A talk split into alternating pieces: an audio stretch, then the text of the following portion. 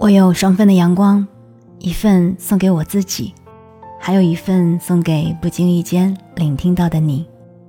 嘿，你好吗？我是三 D 双双，我只想用我的声音温暖你的耳朵。我在上海向你问好。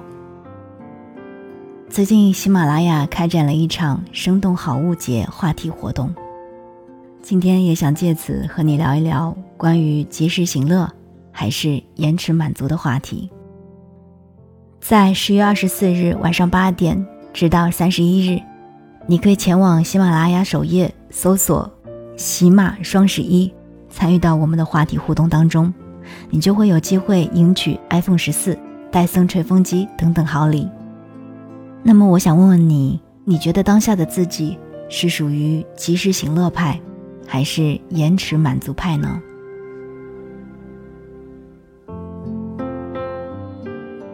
好像已经很久没有去旅行了，忘了是哪一天工作到半夜，脑海里就突然窜出了这个念头。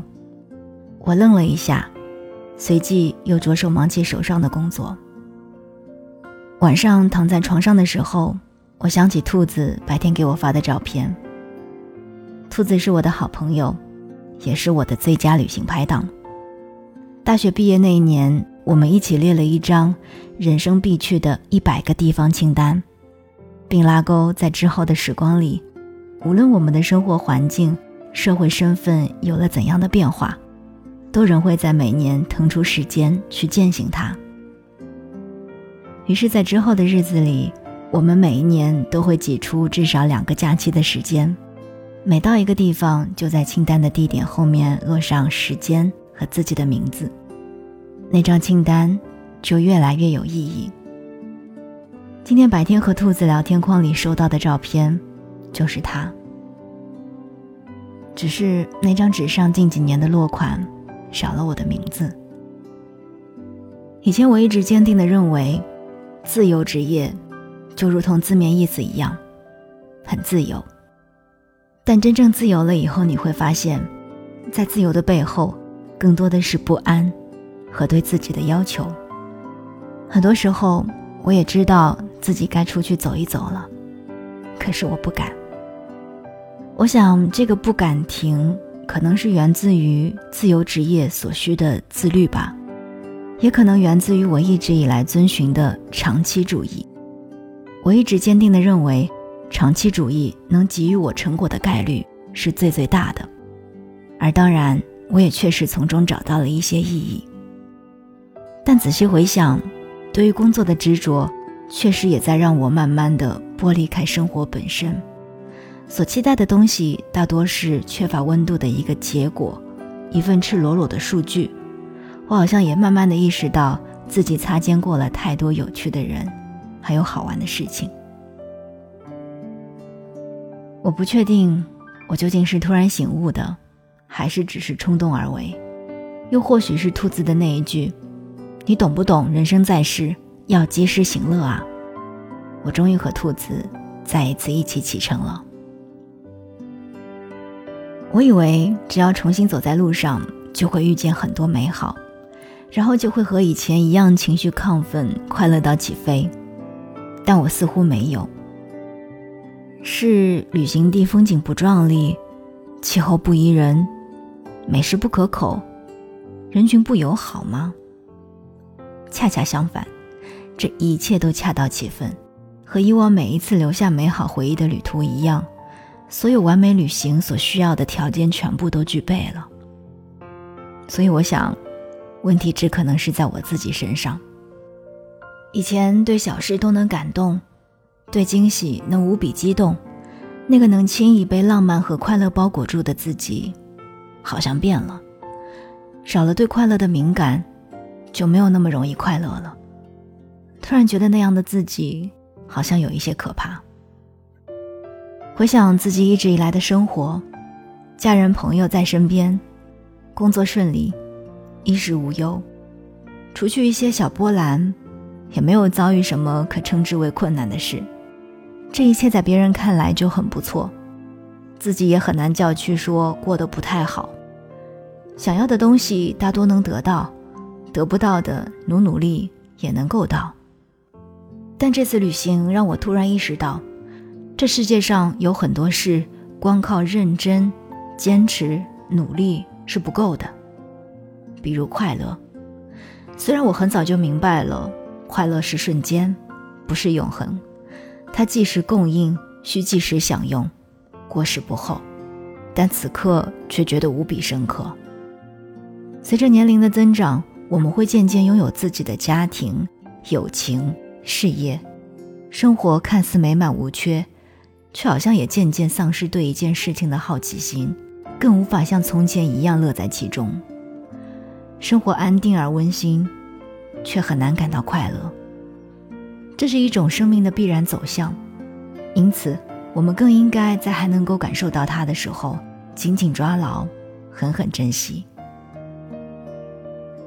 紧紧抓牢，狠狠珍惜。不是指满足当下的欲望，毫无顾忌、毫无节制的享乐主义。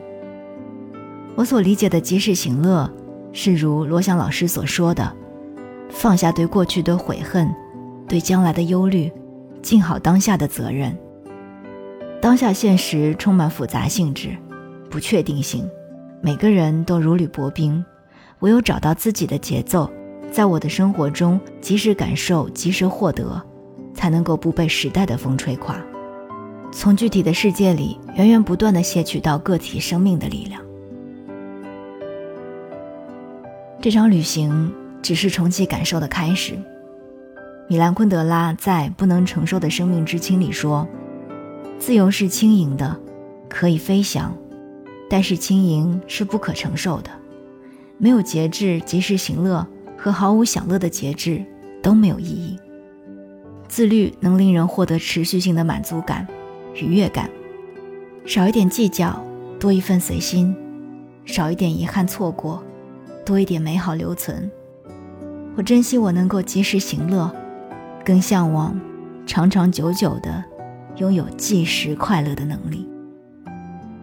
我是三弟双双，这里是双份的阳光，下期再见。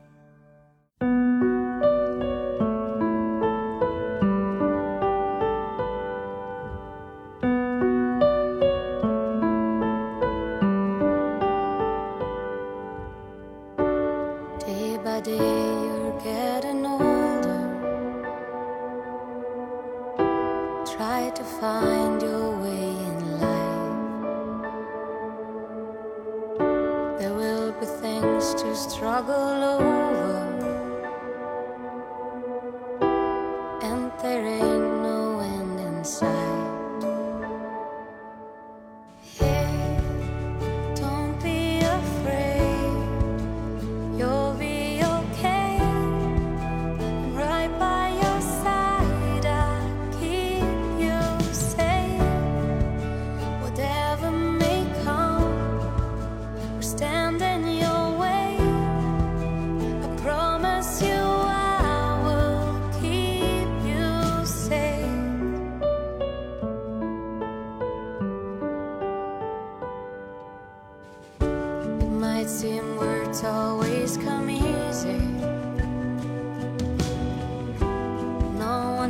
knows how you